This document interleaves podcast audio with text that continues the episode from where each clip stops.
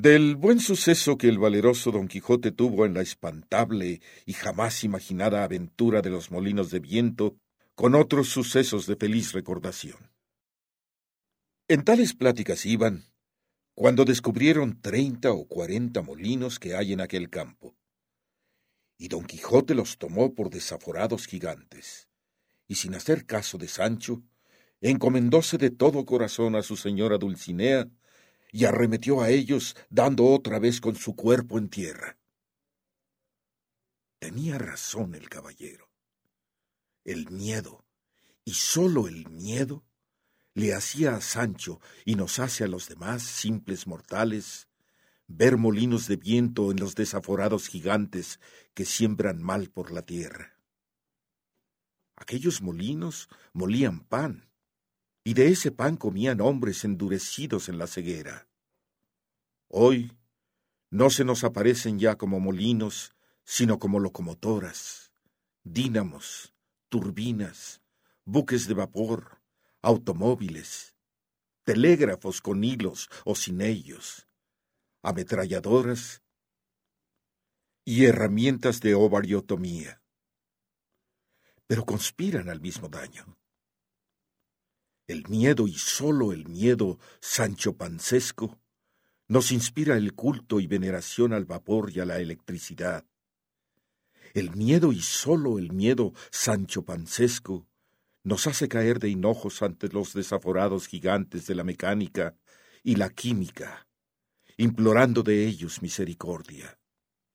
Y al fin rendirá el género humano su espíritu agotado de cansancio y de hastío al pie de una colosal fábrica de elixir de larga vida. Y el molido Don Quijote vivirá, porque buscó la salud dentro de sí y se atrevió a arremeter a los molinos.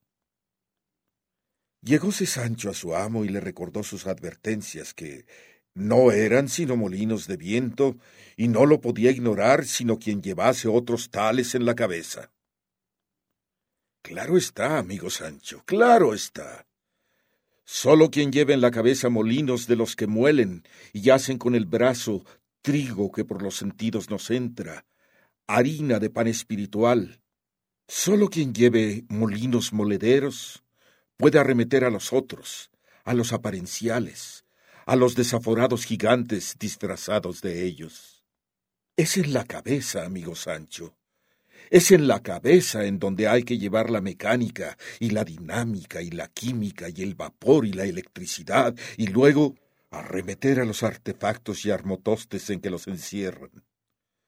Solo el que lleva en la cabeza la esencia eterna de la química, quien sepa sentir en la ley de sus afectos, la ley universal de los afectos de las partículas materiales, quien sienta que el ritmo del universo es el ritmo de su corazón, Solo ese no tiene miedo al arte de formar y transformar drogas o al de armar aparatos de maquinaria. Lo peor fue que en esta acometida se le rompió la lanza a Don Quijote. Es lo que pueden esos gigantes, rompernos las armas, pero no el corazón. Mas sobran encinas y robles con que reponerlas y siguieron su camino.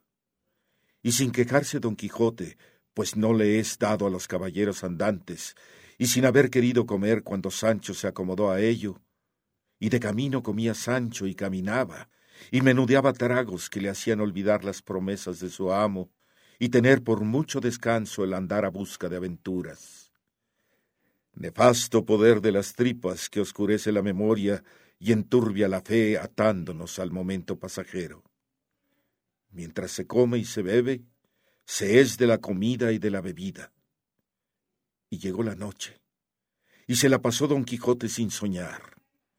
Y fue entonces cuando recomendó don Quijote a Sancho que no pusiese mano a la espada para defenderle, no siendo de canalla y gente baja. Al hombre esforzado antes le estorban que le ayudan las defensas de sus secuaces. Y fue también estando en esta plática cuando les ocurrió la aventura del vizcaíno, cuando salió don Quijote a libertar a la princesa que se llevaban encantada dos frailes de San Benito. los cuales intentaron avanzar al caballero, que le hizo saber a aquella fementida canalla que no los conocía y no había con él palabras blandas. Y dicho esto, los puso en huida. Y al ver a uno de ellos en el suelo, arremetió Sancho a desnudarlo, atento sin duda a lo de que el hábito no hace al monje. Ah, Sancho, Sancho, y cuán de tierra eres. Desnudas frailes.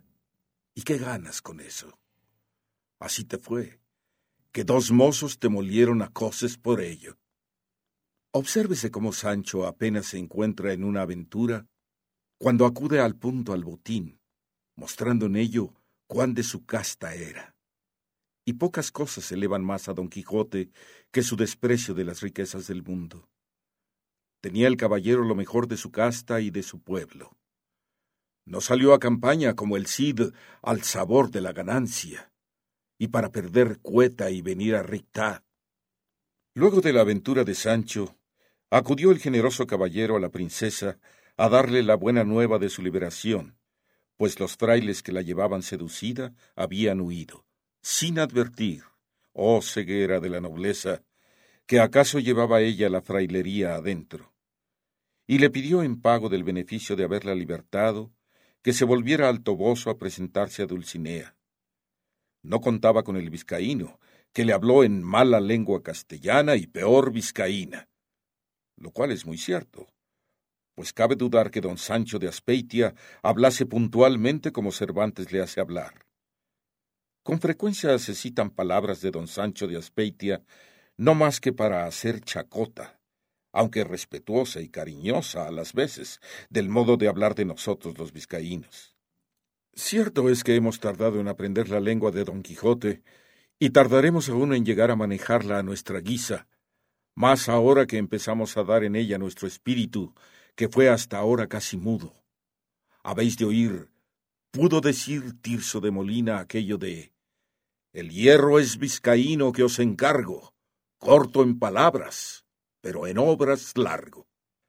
Mas habrá que oírnos cuando alarguemos nuestras palabras a la medida de nuestras largas obras. Don Quijote, tan pronto a llamar caballero a quien se le pusiera por delante, nególe al vizcaíno tal cualidad, olvidando que a la gente vasca entre los que me cuento, según Tirso de Molina, un nieto de Noé la dio nobleza, que su hidalguía no es de ejecutoria, ni mezcla con su sangre, lengua o traje, mosaica infamia, que la suya ultraje. No conocía don Quijote las palabras de don Diego López de Haro, tal cual le hace hablar Tirso de Molina en la escena primera del acto primero de La prudencia en la mujer, cuando empieza diciendo Cuatro bárbaros tengo por vasallos, a quien Roma jamás conquistar pudo, que sin armas, sin muros, sin caballos, libres conceban su valor desnudo. Yo no, caballero, replicó justamente ofendido el vizcaíno, y encontráronse frente a frente dos Quijotes. Por eso es tan prolijo Cervantes al narrarnos este suceso. Requerido por el vizcaíno, arrojó el manchego la lanza, sacó la espada, embarazó la rodela y arremetióle.